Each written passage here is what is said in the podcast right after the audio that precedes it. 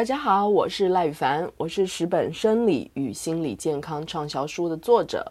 我曾经连三年获选伯克莱年度华文畅销作家，大家给我的称号有食疗天后、血糖教母。我也是美国富尔布莱特学者。我最常被人问到的问题是：宇凡，你有这么多书，我要从哪一本入手？所以，为了要庆祝这些书的电子版上市。我将为大家一一介绍他们，每一本书我都会带着你们导读，让你们更深入地了解我的书和它的内容。今天我将为大家导读《要瘦就瘦，要健康就健康》，把饮食金字塔倒过来吃就对了。在导读开始前，先跟大家介绍《要瘦就瘦，要健康就健康》这本书的特色。这是我第一本书。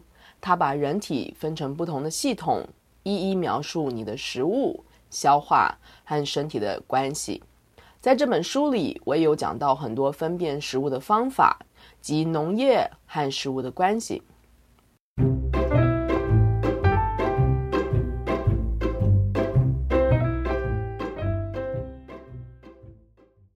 二零零九年八月，我带着孩子辗转从中国到台湾，回到了美国加州。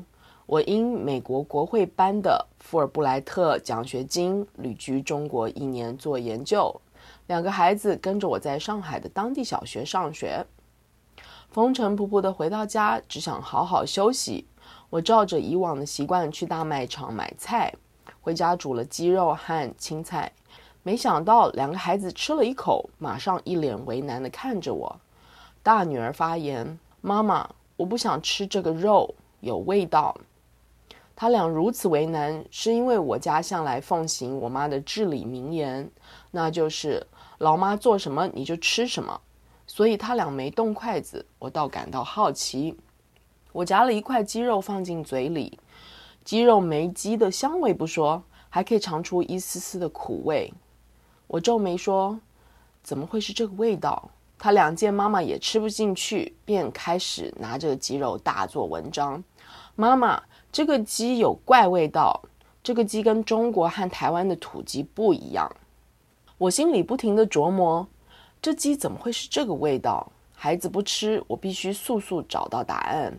于是开始积极地挖掘资讯。没想到这一挖，挖出了美国研究单位。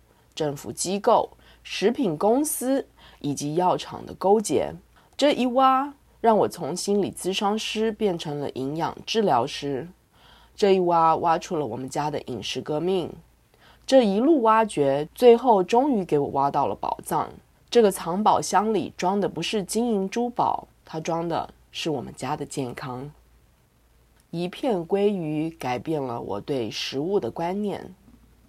我东寻西问，最后才知道那鸡里的苦味是抗生素的味道。我向来以为鸡肉、牛肉都只是蛋白质，从没想过这个肉里会有其他的东西。我有一些不敢相信，美国是全球食品安全的大龙头，政府单位怎么会让抗生素跑进肉里呢？我心里有了警戒，开始时时注意食物的品质和内容。孩子不吃冷冻的肉鸡，我只好买土鸡。我那时买有机食品不是为了健康，是为了食物的味道。在美国，只有有机的食材能够与在中国和台湾传统市场里买的食材相比。我想，猪、牛、羊在美国吃起来都是一个味儿，那就多吃点鱼吧。有一天，我因为工作关系，早早把从大卖场买回来的鲑鱼放在盘子上解冻。那块鱼排从早上一直摆到傍晚。我傍晚准备要煎鱼的时候，着实吓了一跳。早上还是橘色的鱼，怎么现在变成白色的了？盘子上倒是留下了一滩橘色的水。我开始有点迷糊了。我上网查。原来美国养殖业开始改变鲑鱼原本的食物，训练它们吃玉米。吃玉米的鲑鱼没有了原来的营养素，就此失去了天然的色彩，橘色。所以养殖业就加了橘色色素在鲑鱼的饲料里，好让鱼肉有点颜色。要不是那天我把鱼放的久了点，我们就把色素一并吃到肚子里了。我坐在电脑前，气愤从我的脚底升到胸口。我只想给我的家人一点营养的食物，为何回到美国后，这一点基本的愿望会如此难达成？回头望着那块无血色的鲑鱼和它下面那滩橘水，我突然一点胃口都没有了。从那时候开始，我也渐渐开始了解，用传统和工厂两种不同方式种植和养殖的农作物，在营养价值上有多大的差别。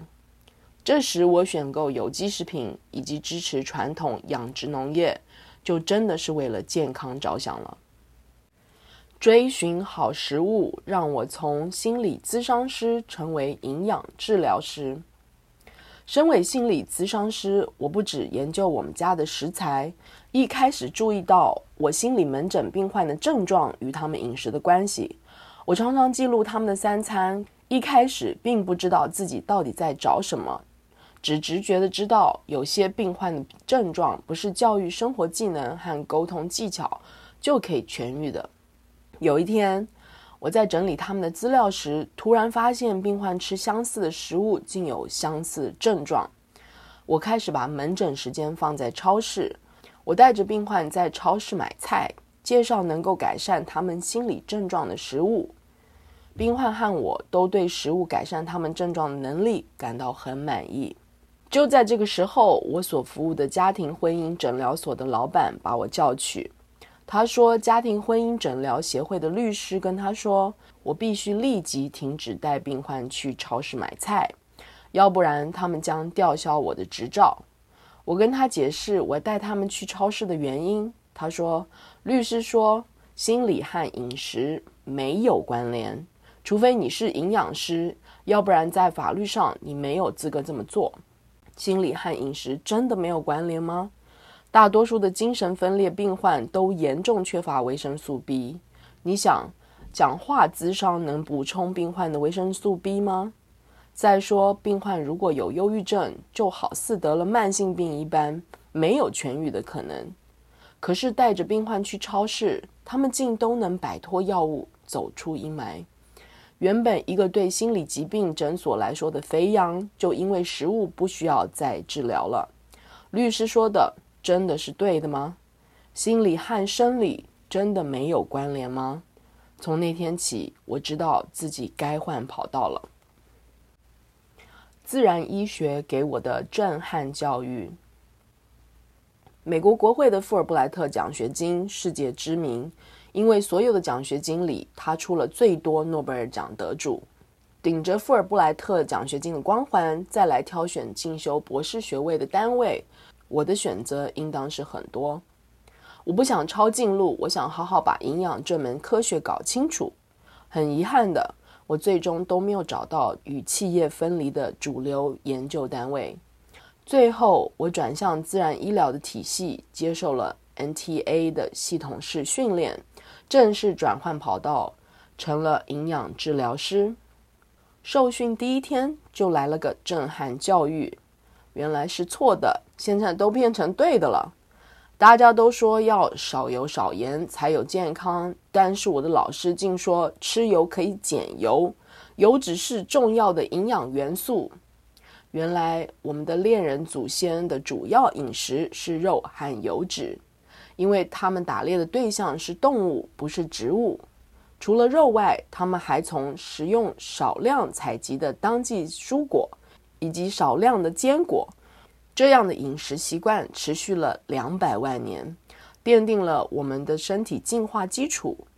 其实务农在人类历史中才只有短短的一万年，所以五谷杂粮对人类来说是比较新的食物。老师们不但提倡吃油，而且他们建议做菜用动物性油脂。像猪油、鸡油、羊油、牛油等，因为饱和脂肪很稳定，不怕光、热和氧。植物油并不稳定，大多在加工时都已耗掉了，因此还另外需要去味和漂白的加工手续。所以他们建议植物油最好直接从坚果里摄取，这样确保新鲜，也才能让植物油这样的好油发挥功能。我不知道已经多久不敢吃动物性油脂了，菜里有油都要放冰箱后再把油撇干净。我看着厨房里大瓶小瓶的葵花籽油、葡萄籽油、橄榄油，觉得无所适从。一开始我只敢用椰子油，它有丰富的饱和脂肪，每一次用都只放小小的一匙，食物一下子变得好吃的不得了。后来我又买了有机的牛油。开始多放一点点在菜里，我发现食物不但好吃，而且我怎么不那么容易饿了？不但这样，我的腰竟然开始细起来了，乖吧？所以我的胆子就越来越大，最后干脆去传统养殖农场订了一只猪。我爸妈教我如何炼猪油，这时候我做菜都是豪气用油了，大方得很。饱和脂肪这名字真不是白取的，吃这样的油真的容易有饱足感，所以家里每一个人的食量都骤减，不乱抓零食，大家都开始瘦了。不但如此，大家的脾气也稳定许多。以往全家都很情绪化，现在什么事都可以心平气和的讨论。原来油脂平衡血糖的能力无人能比。吃传统饮食的人更懂得健康。我在去上海之前，原本体重高达六十六公斤，我最重时是八十公斤，医生还判定我有二型糖尿病。但在上海待了一年，回美国后，这些问题都不药而愈。回想起我在上海吃的食物，才恍然大悟，为什么我在上海会瘦得那么轻松。我们第一次往上海羊肉炉店一坐，服务生就送来一盘当天现宰的手切羊肉。我一看，有点吓到了，怎么那么肥呢？我摇摇手，服务生说：“要换一盘是吗？”我点点头。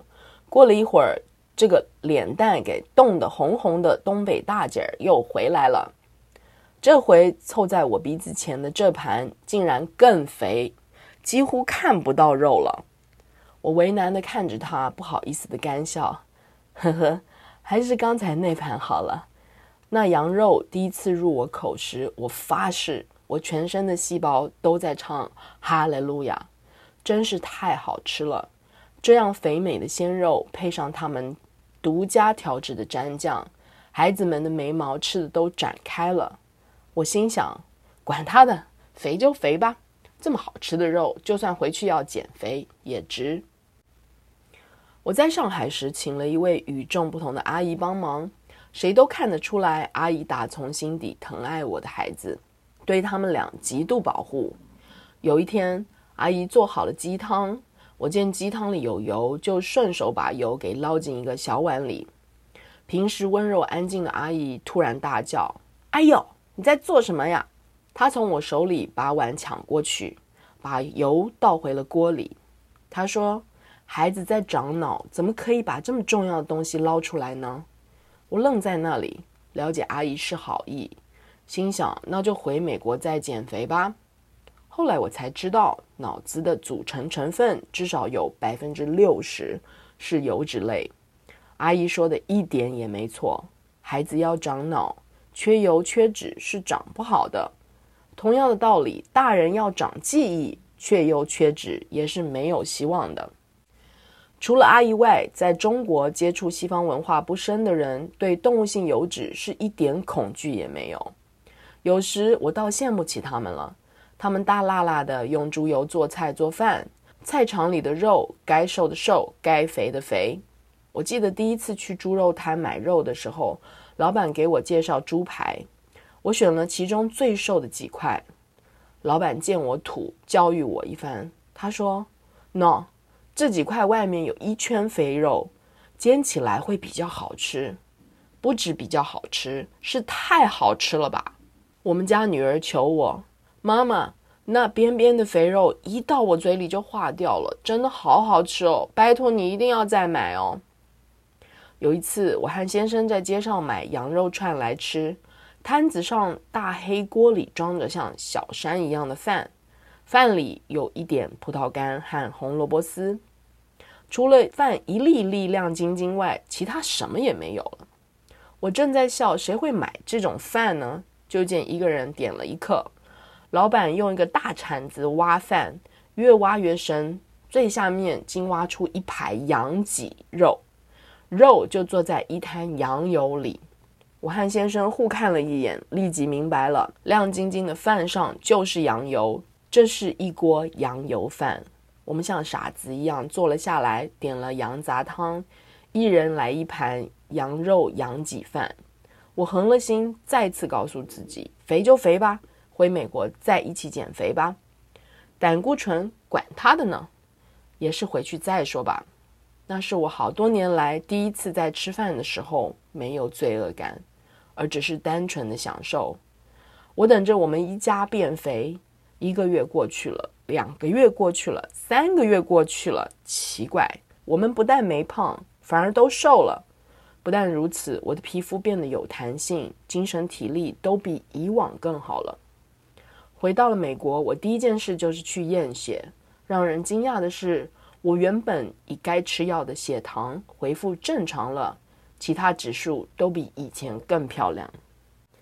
原来问题出在不均衡的饮食。念了营养之后，我才真正了解了肉含油的好处，因为肉。油能有效平衡血糖，血糖一平衡，身体其他一切如内分泌等等的运作也才有平衡的机会。血糖是除了体温、血液酸碱、血量外，身体最严格监控的指标。因为这个指标一失衡，就会造成体内平衡失守。没有了体内平衡，生理化学的运作都就要受阻，危及生命。这两种食物与会化成糖的蔬果配在一起，不但能够提供身体一天所需的能量，而且还能有效平衡血糖。由于所有的植物类食物最终都是化成糖，包括五谷杂粮的蔬果，所以油和肉是和这些搭配最完美的组合。血糖一震荡，肾上腺就容易疲累。肾上腺在内分泌系统中的关节极高，肾上腺一乱，下面的各个腺体就容易出状况。脑垂体一乱，孩子不是长得太快，就是长得太慢，发育过早，发育过迟。甲状腺一乱，不是新陈代谢太快，就是新陈代谢太慢，瘦不下来，胖不起来。性荷尔蒙一乱。各种更年期、青少年期的症状就一个一个出现：男人脱发，女人长毛，性欲过旺，没有性欲。食物组合一不对，不是缺这个少那个，要不就是没有一起吃，健康就会像骨牌效应一样，一个被碰倒了，其他的也就跟着倒了。所以肉、油、青菜虽各自都重要。但是食物单独食用，永远比不上它们配好了一起吃的效用。我们家的餐桌上从此开始，餐餐有肉、有油、有青菜，也有一点点的淀粉。加工过的淀粉是人类食物里的新产物，它的出现是为了要弥补在烹调进步后油脂与肉分离的情况。淀粉是承载油脂最好的工具。难怪法国面包要跟着牛油一起上，意大利餐前要面包吸橄榄油和巴沙米克醋一起吃，中国人吃饭要拌猪油，油一进口就能确保你食不过量。再回头看我们原来的饮食，不吃油，不吃肉，吃肉时还要把皮拿掉，五谷杂粮从不与油一起入口，难怪总是过量。中国社会以务农为主，在辛苦的年代里，肉是稀有的，只有大户人家能够日日有肉。就像米面这类的淀粉，就提供了很大一部分的能量，也成为了中国社会的主食。这是情势所逼，而非首选。务农的人吃淀粉，由于正日劳动，糖一下就烧掉了。现代的人一切都由机械代工，多数人整日都坐在办公桌前，一整天也不动一下。可是，在这样物资丰富的年代里，我们各家各户都吃得很穷酸，没有油，没有肉，不停吃淀粉会变成糖的食物，碳水化合物过量消化成糖，没有劳务活动燃烧这些糖。造成了血糖过度震荡，就像前面所提的一样，血糖一失守，其他的生理运作就一面倒了。原来问题不见得是出在我们吃的营养不营养，因为只要是天然原始的食物，没有过度的加工手续，都有营养。我们经历的种种症状，都是由饮食不均衡引起的。改变食物，也改变了。我整个家的气氛，在我亲身体验食物的强大力量后，我很难不正视它，不尊敬它，所以我开始花时间在厨房里。我生在一个女人要求与男人平权的时代，我母亲那一辈个个都希望女儿长大以后能受高等教育，很少有人希望女儿长大以后会做菜、洗衣、缝纫、带孩子。所以我埋头读书，从来没有注意过外婆的春饼怎么会这么薄，酸菜是如何发酵的，她是如何挑选最新鲜的鱼。如果那个时候我知道会做菜能直接影响我家庭成员的健康，我孩子学习时的专心程度及和我们沟通的方式，我一定会留在厨房里多学一点。可是我没有。后来发现了营养的重要，学了营养，就很难不注意食材的挑选和烹调的方法。我终于静下心来做菜。我突然发现，做菜是件很有趣的事情。它是个需要花脑筋和高度组织能力的一项工作。我开始注意颜色的搭配，颜色常常代表营养；食材的香味，香味也常常代表营养。食物出产的季节，当季的食品总是比较有营养。以往我买菜抓了就跑，现在我会站在那里，把食物拿起来闻，眼睛一闭起来就可以想象这些营养成分在我孩子体内互相激发所变出来的魔术。我开始享受做菜，一开始竟然还有一些不好意思承认。饮食调整也帮助了我门诊的病人。饮食改善了我家人的健康，而我在所带领的大学社区心理门诊中也出现了同样的状况。就如我当初所想的，在门诊的案例中，我证实了营养对心理症状的疏解来得更直接有效。至此，我正式离开了心理门诊，开设营养门诊。慢慢的，来求诊的人都不再只是有心理症状，而是那些常年被生理症状困扰的人。他们多数会转向求助于营养，是因为药物无法根治他们的慢性疾病。药一停，大家的症状就立刻恢复。但是大部分的人都不希望一辈子吃药，有时吃药也无法解除大家的痛苦，所以。高血压病患、糖尿病病患、痛风、荷尔蒙失调、无法生育、体重问题、癌症调整等，就都出现在我的门诊中了。由于是营养门诊，那么调整大家的饮食便是我的首要任务。出诊时，病患都会填三日饮食的记录，加上症状问卷、病史与全身检查。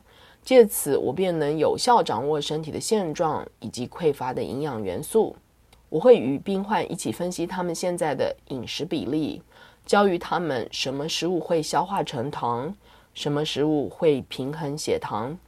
最后给予营养建议，比如在饮食中加入好的油和矿物质，增加肉类与纯水摄取，减少高糖食物，如淀粉类。水果类与加工类食品。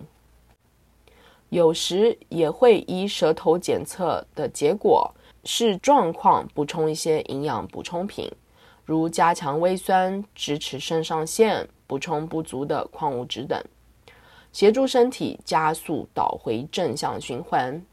但是由于有了营养丰富食物的支持，所以大部分的病患多在三个月后就可以把我这个营养治疗师裁掉了。除了营养元素量的调整，教育大家何时吃这些食物的时间也很关键。因为身体的生理化学运作是及时的，所以早上吃五谷杂粮，中午吃蔬菜沙拉，晚上吃牛排，并不是均衡的饮食。真正均衡的饮食是餐餐平衡的，是早餐、中餐、晚餐都有肉、有油、有菜，还有一点点淀粉，用以承载油脂。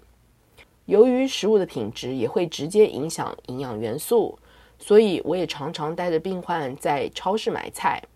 现在我是正式的营养治疗师了，我带人在超市买菜是名正言顺的。没有任何协会可以吊销我的证照了。在门诊当中，我发现虽然中西医都对生理化学有详尽的描述与深刻的理解，但是对于身体的生化原料，两者都只限于对药物的讨论。但可以确定的是，只要是药物，不管是东方的草药、西方的维生素，或是西药厂在实验室里做出来的药。由于它是独立出来的营养元素，都只是我们生理化学所需的片面原料。但是要身体达到最佳状态，单靠一种或几种原料几乎是不可能的任务。我们的身体要达到最佳状态，需要的是全面原料。而这世界上只有营养成分复杂的食物，才可能支持我们体内的千百种生化过程。我的另一个门诊心得是，健康与年龄无关。我在台湾为大家体检时，发现台湾越年轻的人身体就失衡的越厉害，这就是为何得慢性病的年龄会不停下降的原因。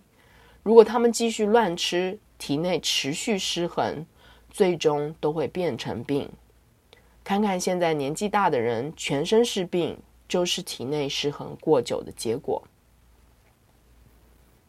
大家都假设上了年纪就会生病，所以不管生的是什么病，没有人检视自己的营养是否均衡，却一昧的都把病怪在年纪和遗传上。其实不管年龄大小，只要吃得均衡、营养丰富、体内恢复平衡，不管几岁都能拥有健康。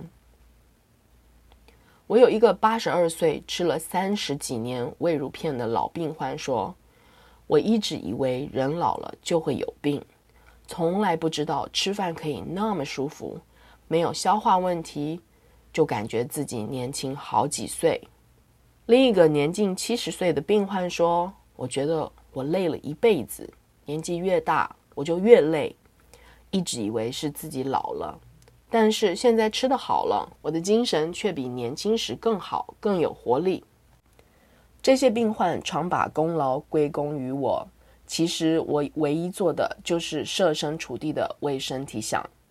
大部分的人有病症时问的问题是：我要做什么，症状才会消失？而我看到症状时问的问题却是：为什么会出现这个症状？问了这个问题，就会找到身体真正的需求。最终有功的，其实都是大家神奇的身体。而门诊的经验告诉我，身体真正需要的是营养丰富、均衡的食物。当我们给身体它所需要的原料，开始平衡摄取营养丰富的食物时，身体自然会恢复平衡。那时症状就一一消失了。只要病患能坚持改善他们的食物以及吃饭的习惯，身体都有能力自愈，不再复发。我们身体对营养丰富的食物渴求的程度，和食物改善后带来的神奇力量，完全反映在我诊所的大串候补名单上。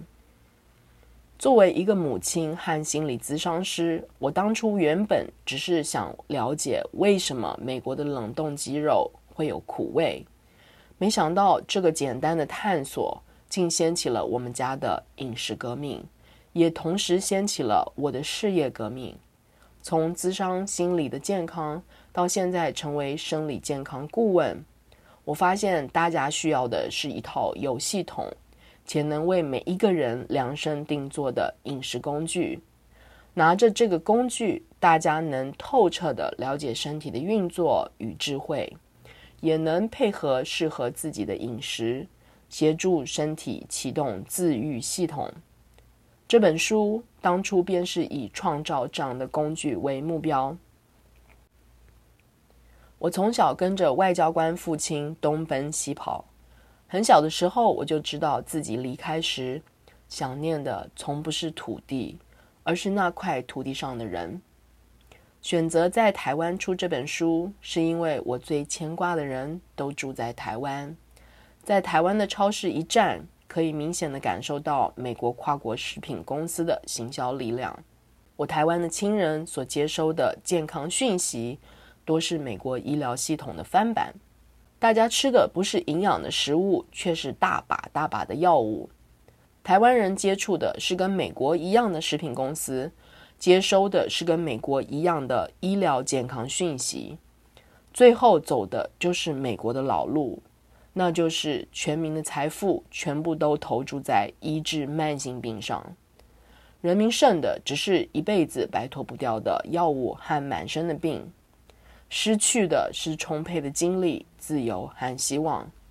我希望这本书能带给台湾乡亲没有企业利益及政治杂音的饮食健康讯息，找回我们享受美食的权利，以及保有属于台湾人的充沛创造力、自由和对未来的希望。